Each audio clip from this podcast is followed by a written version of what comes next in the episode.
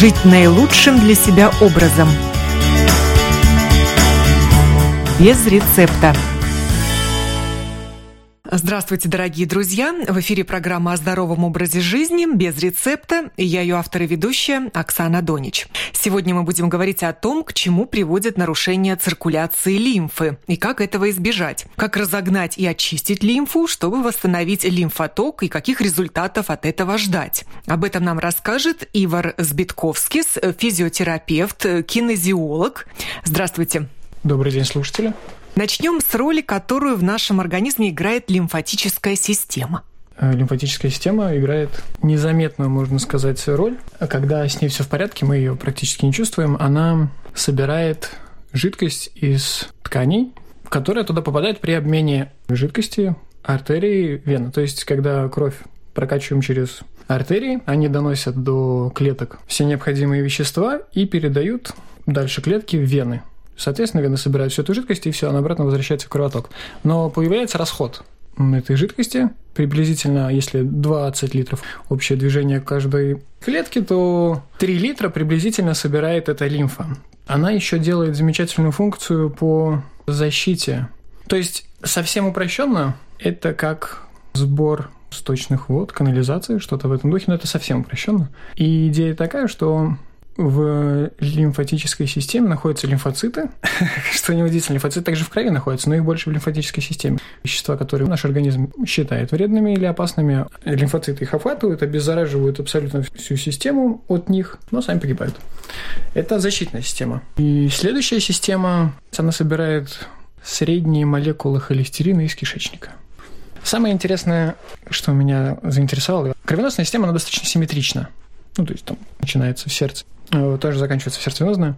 Но у лимфатической системы тоже каналы по всему организму, начиная от кончиков пальцев и там, корней волос, но они заканчиваются двумя такими толстыми трубками, которые идут вдоль позвоночника кверху под ключицами. Там большие э, вены подключичные, и именно в них заканчивается лимфатическая система. Это просто феноменальная штука. Получается, что критическое место лимфатической системы – это ключица. И под ними. Это не единственное, но это одно из самых важных. В обществе достаточно много внимания уделяется кровеносно-сосудистой системе и среди медиков. Бьют тревогу, что у нас болезни сердца очень много, людей болеют, это приводит к смертности высокой в Латвии. Но вот лимфатической системе не уделяется такое внимание, хотя той же лимфатической жидкости в три раза больше, чем крови в организме человека. Это спорный момент. Это все та же самая жидкость. Просто, ну, скажем так, кровь, она более упорядочена. Если она выплыла куда-то, то мы это не замечаем. А с лимфой иначе. Она бесцветная, и, соответственно, так сильно определить, где она там пошла не туда. То есть, по большому счету, она ополаскивает все наше межклеточное пространство и собирается вот в эти капилляры лимфатические, в лимфатические, так сказать, проводы. То, что ей не уделяется так много внимания, ну да, согласен, она всегда более вторична. Потеря крови нам более критически важна, чем лимфа. Но лимфа, она больше связана с общей системой, и она участвует в поддержании баланса. Можно сказать, что она вторична. Но когда появляется нарушение, тогда оно становится первично. Но, опять же, когда все слаженно работает, нет никаких проблем. Вот в 2016 году последнее исследование по лимфе, которое просто потрясло всех, оно заключается в том, что исследователи двух университетов Америки исследовали голову, и изначально до этого года считалось, что в мозге нет лимфотока, а есть лимфоузлы вот э, в челюсти, под ушами, в шее. Это как бы внешние лимфоузлы, лимфоводы, лимфокапилляры, которые собирают жидкость вокруг головы. И казалось, что этого хватает. Но они открыли то, что в самом мозге есть система, она соединяется с внешней, но она достаточно автономна. Там тоже происходит процесс. И это говорит о том, что мы сильно не знаем. А знаем, что она есть, что она работает, но еще очень много можно исследовать. И даже есть некоторые независимые клиники, которые делали собственные исследования, так скажем, на грани научно-доказательной базы, но... Мы можем увидеть лимфу, когда поранимся, и вот эта рана затягивается, выделяется жидкость. Вот это и есть та самая лимфа. Да. Которая потом превращается в пленочку и не допускает никакую да. заразу в рану. Да, да. Да, по большому счету белая жидкость это... Сукровица. Сукровица, да. Да, тромбоциты как раз с лимфоцитами вместе все это затягивает. А какие проблемы могут возникнуть с лимфой и как их распознать? Ну вот есть э, лимфедема, да, или такая отечность. Ну, лимфедема – это уже диагноз, когда капилляры лимфы отказывают выполнять свою функцию, и происходит отек локальный да, то есть есть такие сильно большого размера ноги, да, отличающиеся, или там другие части тела, руки, пальцы. Это уже как бы системные нарушения. Но вот э, очень интересная штука, что боли в спине, они чрезвычайно распространены, и достаточно небольшой процент, который действительно связан ну, вот, э, с классическим защемлением того же самого нерва. И чаще всего боль происходит именно из-за отека, и чаще всего это отекает именно лимфа. Происходит отек самих тканей, и они друг на друга начинают давить, появляется раздражение наших сенсорных нервных окончаний, ну, чувствуем боль. Это самое классическое, с чем мы сталкиваемся. То есть э, явный внешний признак – это отечность тела и лица. Но если мы говорим про внешние, да, но вот, допустим, такой вариант, как внутренний, то мы его даже не увидим, будем чувствовать боль, можем надумать что угодно. Но то же самое, если ушиб, допустим, сильно не отек, суставы, допустим, трудно шевелиться. Можем, конечно, думать о том, что там кровоизлияние внутри, но чаще всего это именно вот этот отек, ушиб, ткани отекают, потому что им нужно восстанавливаться, они сразу туда подтягивают все необходимые вещества для восстановления, и, конечно же, лимфа тоже это придерживает. Но Самый простой пример – это любое воспаление. Да? То есть отек огораживает воспаление, отключает его от всей общей цепи, чтобы там никакая зараза не вылезла и подтянуть все полезные вещества для восстановления. Но еще интересный момент – головные боли. И вот что эти ребята открыли как раз, что мигрень очень распространенная штука, и тоже никто не знает, как с ней бороться. То, что они открыли, что если улучшать циркуляцию лимфатического тока в мозге и стимулировать эту систему, то мозг не накапливает лишние вещества, там не происходит отека, соответственно, мигрени тоже. Головная боль тоже да. такой сигнал тревоги, да. может быть что-то не в порядке с лимфой. А что такое не в порядке? Это значит нарушена ее циркуляция. Совершенно верно, да. А по какой причине это происходит, нарушение? Человеческое тело, оно похоже на слоеный пирог или тортик. Кожа – это внешний слой, и под кожей есть еще различные слои, которые при нормальной работе скользят по отношению друг к другу. Если вы возьмете кожу на пальце, ущипнете себя и потянете наверх, вы заметите, что кожа достаточно свободно отходит, потому что там очень подвижная часть тела, и эти слои тянутся. Но если мы возьмем где-нибудь в другом месте, которое меньше шевелится, меньше участвует в движении, например, скажем, внешняя сторона бедра или вот э, у некоторых очень часто трицепсы, то ущипнуть и потянуть такую тонкую складочку не получится. Это говорит о том, что ткани там не подвижны по отношению друг к другу. Ну, можно сказать, слиплись. И это говорит о том, что между тканями жидкость, в том числе и лимфа, она останавливается.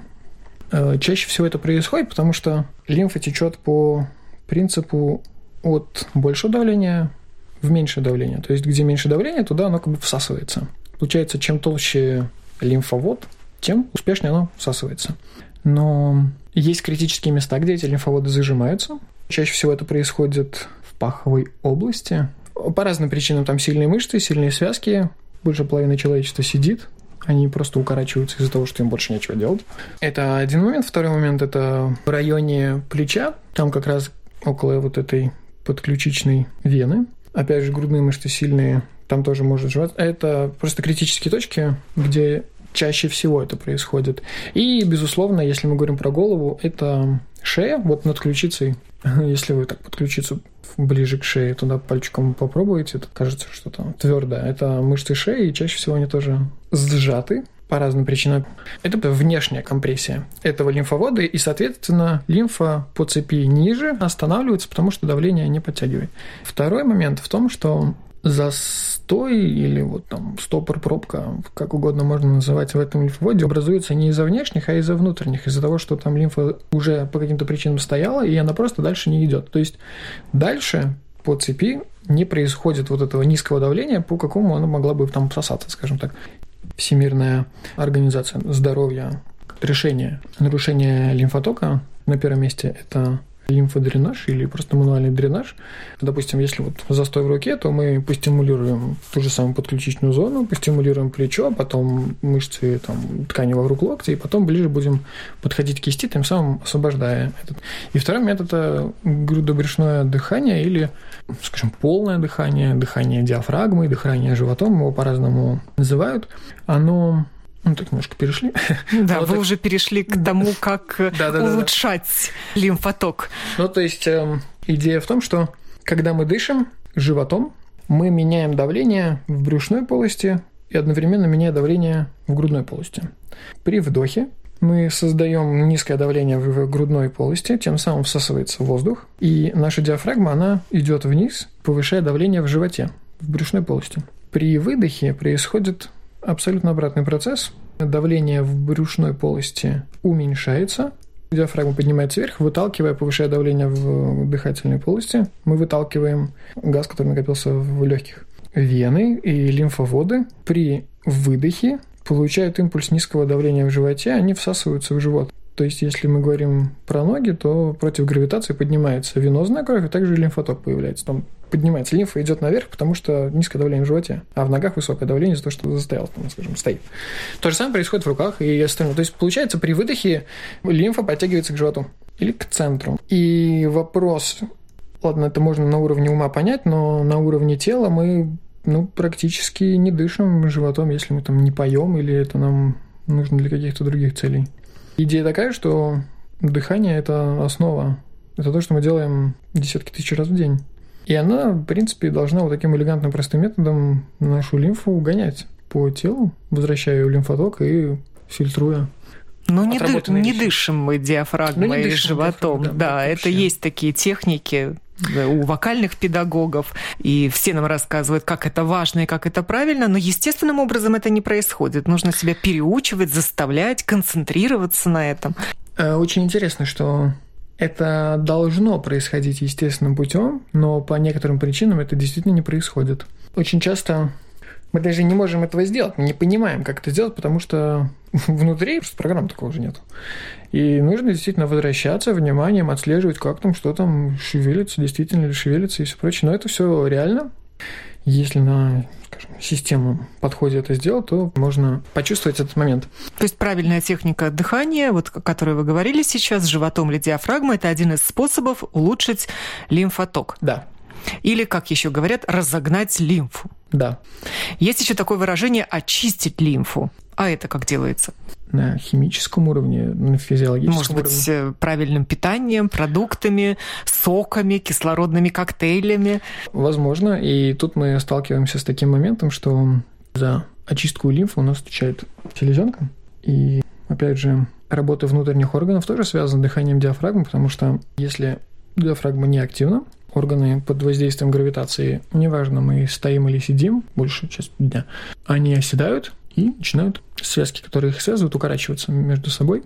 И опять же, при любом вдохе, будто там вдох плечами, э, любой вдох диафрагмы, органы делают свои движения определенные. Там кишечник поворачивается вперед, вовнутрь, э, там селезенка тоже двигается, печень ходит туда-обратно, почки полтора сантиметра вверх, полтора сантиметра вниз, все там отлично так танцует.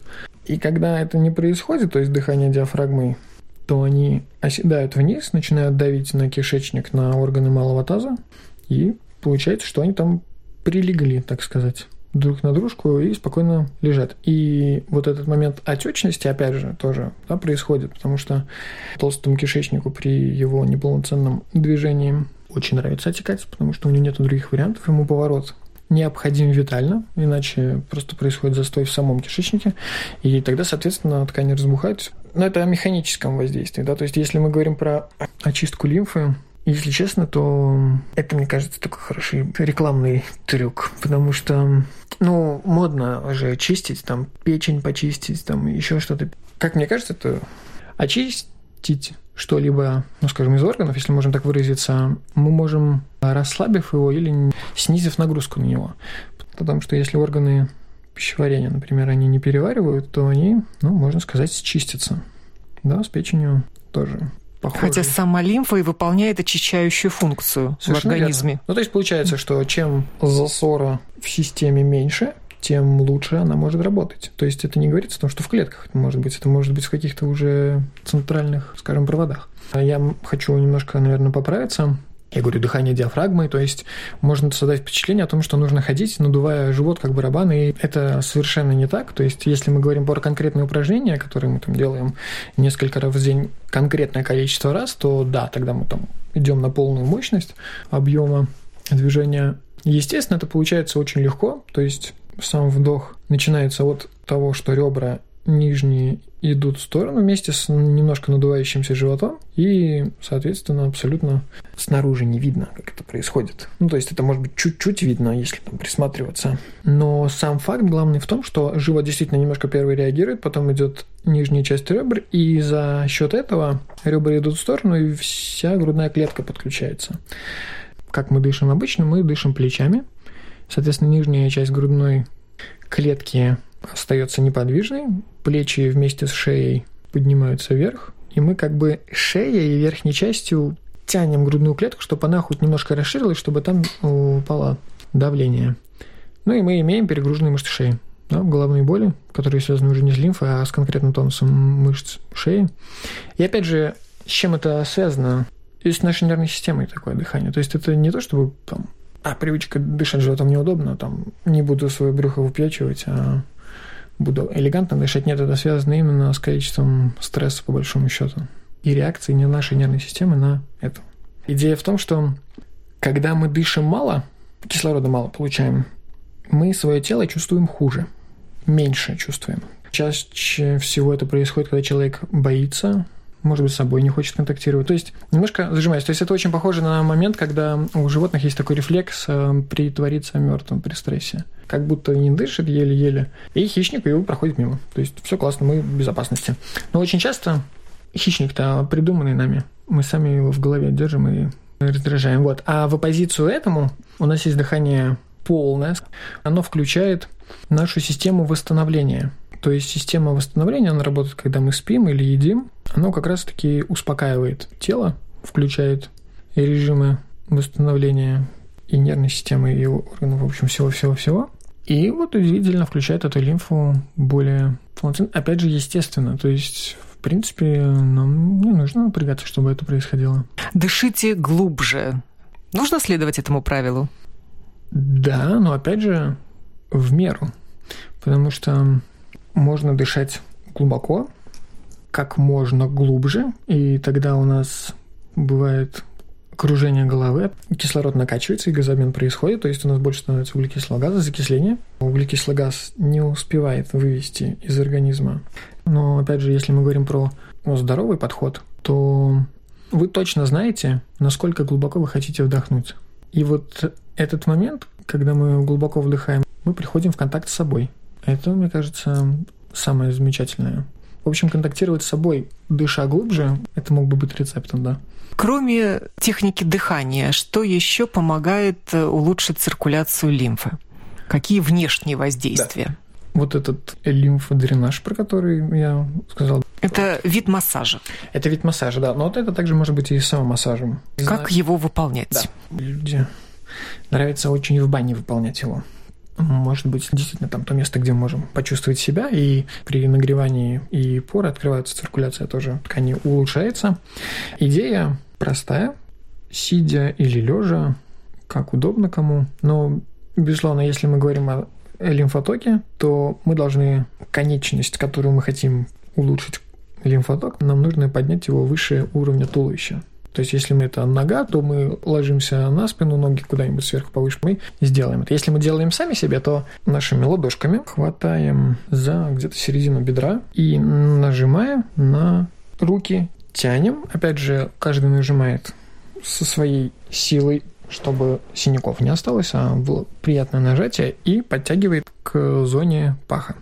Как вы возьмете? Возьмете руку на руку, две руки вместе. Это не столь важно, это как удобно по ощущениям. То, То есть, есть подтягивать кожу, да, нажав на нее. Нажав на нее, да. Получается давление, и мы это протягиваем. Э, соответственно, можно делать э, передней части бедра, то есть сразу переключиться на внешнюю сторону бедра, на заднюю сторону бедра, на внутреннюю, то есть обойти всю ногу так, да, то есть а потом мы хватаем ниже колена и подтягиваем уже. Но все время наверх. Да, то есть от э, периферии к центру.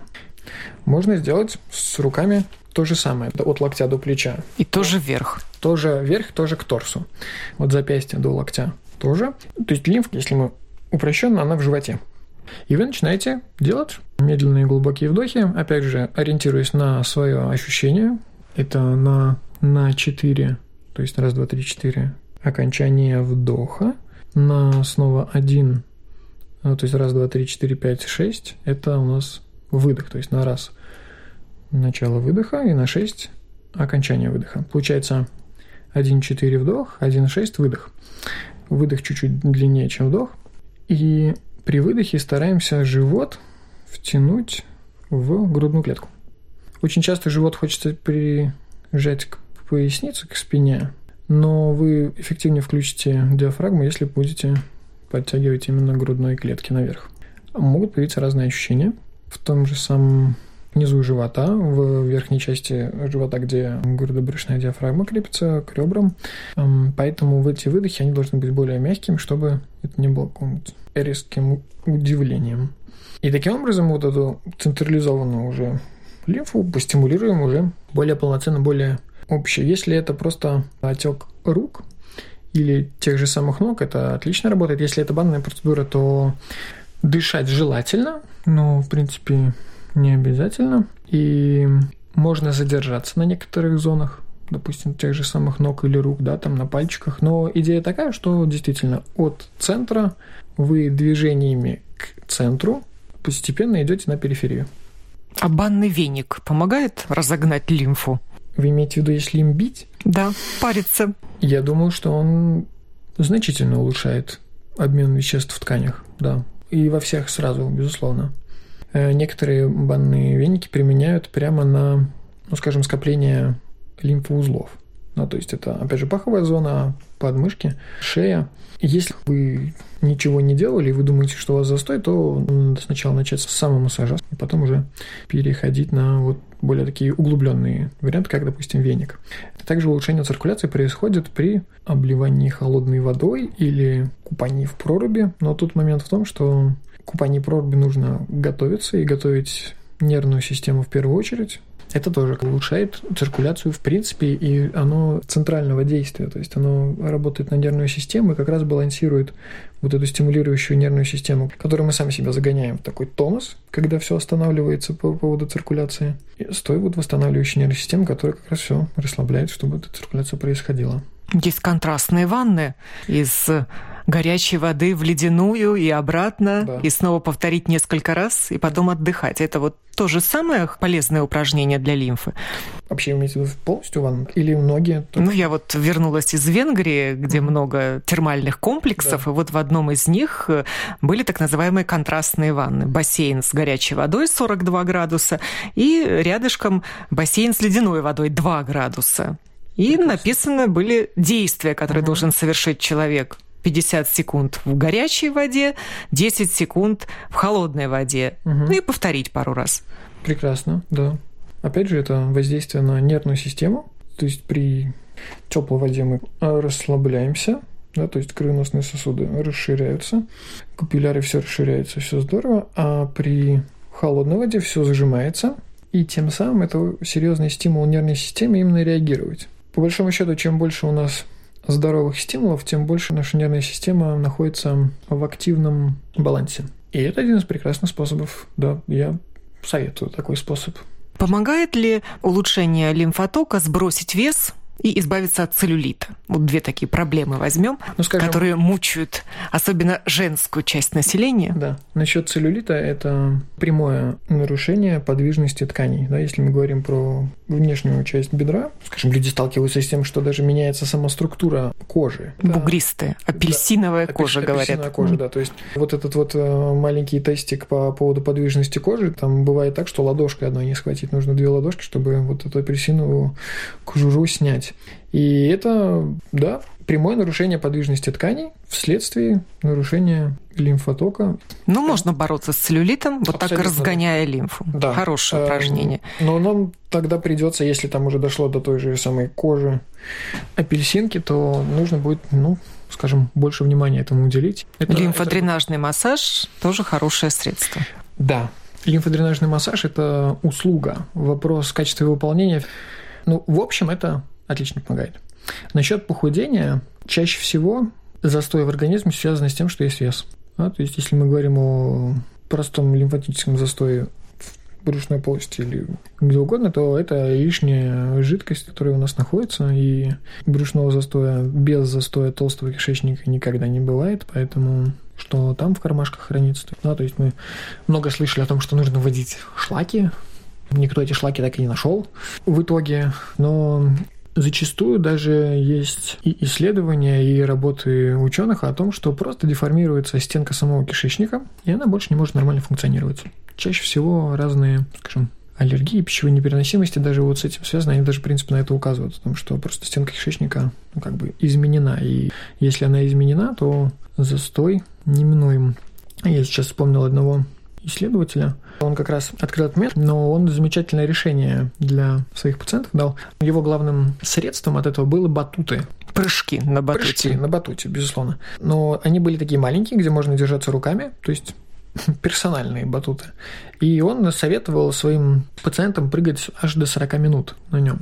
И компания, которая производила батуты, она возила его по всей стране, он бесплатно давал лекции, ну, как бы от чистого сердца, видимо, а они вот их распространяли. Идея такая, что ну, достаточно разительно улучшались состояния пациентов, и мы своим пациентам тоже советуем, ну, батутов на всех не берешься, есть вот эти фитнес-мячи, опять же, по размеру их можно подобрать, и вот минуток 10, держась за что-то, ну, вот мы так аккуратно на них. Прыгаем сидя? Прыгаем сидя, да. В чем смысл? Смысл в том, что вот эти наши внутренние слои, они по отношению к другу скользят, а когда мы прыгаем, они еще и прыгают. И получается, что если есть какой-то застой, укорочение, слепление, склеивание, то оно таким образом мягко разлепляется. Опять же, упрощенно говоря. Да, то есть э, похожая вещь там происходит и с мозгом. Но Тут с как бы это там немножко отдельный разговор, потому что тут не так все просто, и зачастую освобождая шею, это как бы приводит к ухудшению состояния. Опять же, чем-то связано с тем, что в нашем организме оно все, скажем так, компенсируется и стремится к балансу. Да? То есть, если у меня, допустим, нога слабая, то когда я иду, чтобы мне ногу как-то правильно ставить, мое плечо противоположно помогает ноге. И похожая вещь происходит в шее, когда перегрузка поясницы или таза, то шея у нас напрягается. А позвоночник он один. И чаще всего нужно работать именно с тазом, и потом уже браться, скажем так, за шею и все прочее. С шеей можно, как и то же самое плечо или руку или ногу, выжимать и тянуть вниз. Это один вариант. Второй вариант в том, что можно попробовать ну, ущипнуть себя, то есть вы берете вот мышцу и тоже пытаетесь взять эту кожу, и крепко ее держав, голову наклонять в противоположную сторону. Получается, происходит некоторое сдавливание тканей, и тем самым при движении мышцы, в первую очередь, оболочки мышцы растягиваются, что при простой растяжке не происходит. И во вторую очередь появляется пространство свободное. То есть там вы делаете высокое давление, и при движении появляется там ну, освобождение происходит, и низкое давление происходит, и лимфоток начинает шевелиться. Эм, лимфоток пассивный процесс, и если где-то зашевелилось что, допустим, все стояло, и где-то начало шевелиться, то шевелиться начнет везде. Если положить полотенце и через полотенце делать, это намного приятнее, да, то есть руки также легче это все удержать, ничего не выскальзывает. Особенно это эффективно работает на затылке, на задней части шеи. Да, иногда самостоятельно об этом трудно, но с помощью другого человека тоже хорошо. Единственное, что могу предупредить, то это достаточно неприятное ощущение. Но разница, она ощутима прям сразу. А тот же лимфодренаж, он должен доставлять боль? На какие ощущения ориентироваться клиенту? Массажист правильно делает, что со всей силой массажирует клиента? Или это должны быть ну, какие-то приятные поглаживания? В первую очередь, мне кажется, это зависит от степени, ну, скажем, нарушений, которые там есть. Во вторую очередь, э, сколько времени вы готовы на это потратить. То есть, если мы говорим о занятии у физиотерапевта, то в нашей практике мы это делаем достаточно болезненно, ну, реагируя на поведение пациента, э, потому что это происходит достаточно быстро. Это достаточно драматическое. Потому что ткани, которые, ну, скажем, ограничены тем же самым отеком, они болезненные. И когда мы их сдавливаем, они говорят о том, что тут что-то не так. Тут все было хорошо, мы тут держались как могли, а тут еще какое-то давление. Но, опять же, если это правильно выполнять, то болезненность уходит достаточно тоже быстро. Еще один момент насчет болезненности в том, что это тот самый контакт с нашим телом, от которого мы уходим. И очень часто организм не может по-другому подать сигнал о том, что тут что-то важное. Эту зону мы начинаем лучше осознавать. Мы начинаем лучше чувствовать. Да? То есть, опять же, если мы говорим про какие-то психоэмоциональные блоки, которые косвенно мы консервируем в мышцах, да, в соединительной ткани, то это способ разрядки. Другой момент о том, что если отек не спадает, а все еще больно, ну, если мы говорим про посещение специалистов, то стоит задуматься, насколько это корректно выполняется.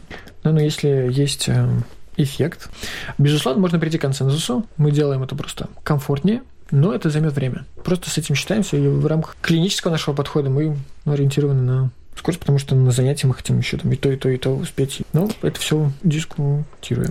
Какой бы вы совет дали людям с лишним весом? Стоит им задуматься о том, что у них что-то не в порядке с лимфотоком? И что им делать? На диету садиться или вот заняться разгоном лимфы? И я думаю, что движение лимфы, вот разгон лимфы, это очень хорошо подходит, но это не панацея, потому что лимфа – это только одна часть систем нашего организма. И если другие части системы некорректно работают, то мы можем разогнать, но да, вот, допустим, при онкологии и дренаж, и это прямо вот контраиндикация, потому что метастазы могут вместе с... Они да, вот о, о противопоказаниях мы как раз-таки не говорили. Да, Итак, да, это онкологические это, заболевания, это еще что? Онкологические заболевания, опять же, сильные воспаления, какие-то системные заболевания, опять же, инфекционные заболевания. Всегда вопрос, насколько наш организм с этим справляется. Если это сложная для него задача, то тогда, может быть, действительно не стоит это шевелить, пусть он мы с нашей помощью или без нашей помощи он сам справится, и тогда мы можем уже поговорить о разгоне лимфы. Но зачастую это как бы безопасная техника, которая может самостоятельно человек воздействовать. Насчет э, людей с весом, да, стоит задуматься о лимфе. Поскольку это задержка жидкости в организме, да. их лишние килограммы. Да, задержка жидкости и распихивание этой жидкости косвенно, опять же, уже по местам, которые мало шевелятся, скажем так. Ну, это совсем упрощенный вариант. В первую очередь, это дыхание животом, потому что оно системное, оно включает и движение органов, и нервную систему, и ту же самую лимфу. Комплексный подход он очень хороший, потому что, опять же, тут такой момент э, насчет нервной системы. Когда мы дышим ради того, чтобы дышать, ну, механическое воздействие происходит. Тело при выдохе, оно расслабляется. Хотим мы этого или нет. Мы можем этого не замечать, но оно расслабляется. Если мы начинаем это отслеживать и чувствовать, мы приходим там, в контакт с собой, и мы продолжаем этот контакт усиливать, то мы успокаиваемся. Мы сами успокаиваемся. То есть не просто нервная система сбрасывает тонус, а нам становится спокойнее. И это тоже, мне кажется, достаточно важный момент в нашей как бы жизни. Потому что какие-то вещи постоянно нас отвлекают, постоянно стимулируют, и это момент того, как это все успокоить. Э, я вспомнил одну пациентку, это была женщина за 50, у нее было высокое давление, и она попала на реабилитацию к нам. После четвертого дня у нее обострилось все, мы закончили реабилитацию, она попала в кардиологию, потому что у нее был кардиостимулятор. Но за эти четыре дня мы научились дышать. Она пришла еще, наверное, через дня пять, ну, то есть ее курс закончился, то есть мы ее не можем взять, все происходит. И она сказала, что она сбросила 15 килограмм, и у нее упало давление. Ее обычное давление, оно снизилось. Ну, и она ходила в туалет плотненько, так скажем. В общем, это пример того, что застой в толстом кишечнике вызывает нагрузку на все системы. И когда он выходит, в системе легче, у него появляется свободный ресурс, он может решать другие моменты. Ну, опять же, есть другой пример, но это уже про другие дыхательные практики, это мой коллега рассказал. Там больше о самопознании, самопринятии после дыхательных практик. Женщины, которые хотели сбросить вес, они сказали, что да, вот мы заблуждались, нам так прекрасно, мы сами себя приняли. Приняли, да. Да, да. И, ну, то есть это вопрос разных подходов. Ну, в принципе, всегда есть причина у процессов, и чаще всего мы принимаем какие-то симптомы за проблему или ту же самую причину, а это следствие. То есть ну, нужно смотреть немножко дальше и глубже, и чаще всего, задавая правильные вопросы, мы приходим к ответам. Здоровая лимфатическая система – это здоровая иммунная система. Правильное утверждение? Да, абсолютно. О чем мы сегодня и говорили всю программу. Мы должны задуматься об этом, о нашей лимфатической системе, о том, как работает наша лимфа, нет ли застоя, чтобы защитные силы организма работали чтобы мы могли выдерживать физические да. нагрузки, умственные нагрузки, быть здоровыми и да. сохранять это здоровье как можно дольше. Э, да, потому что мы созданы для нагрузок эмоциональных, умственных и физических. И если они идут в правильном балансе, то они нас развивают. А если ну, имеется дисбаланс, то ну, у нас последствия появляются этого всего. Лимфатическая система головы работает, когда мы спим. Ну, вот ликвор или жидкость, которая вырабатывается в голове и поласкивает всю нашу нервную систему, голову и спинной мозг, она работает как транспорт. Вечером токсины из головы, мозга по позвоночнику уходят в поясницу, в крестец, где они на уходят. Поэтому э, момент вот этого сна, он тоже важен. Да, то есть это еще один момент, почему спать нужно. На этом программа подошла к завершению. У нас в гостях был Ивар Сбитковский, физиотерапевт, кинезиолог. Говорили мы о том, к чему приводит нарушение циркуляции лимфы и как этого избежать.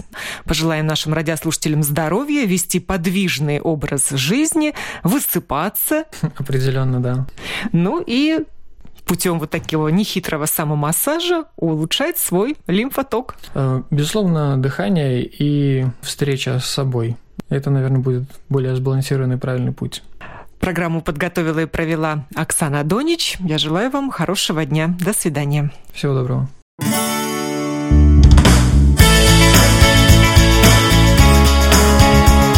Жить наилучшим для себя образом. Без рецепта.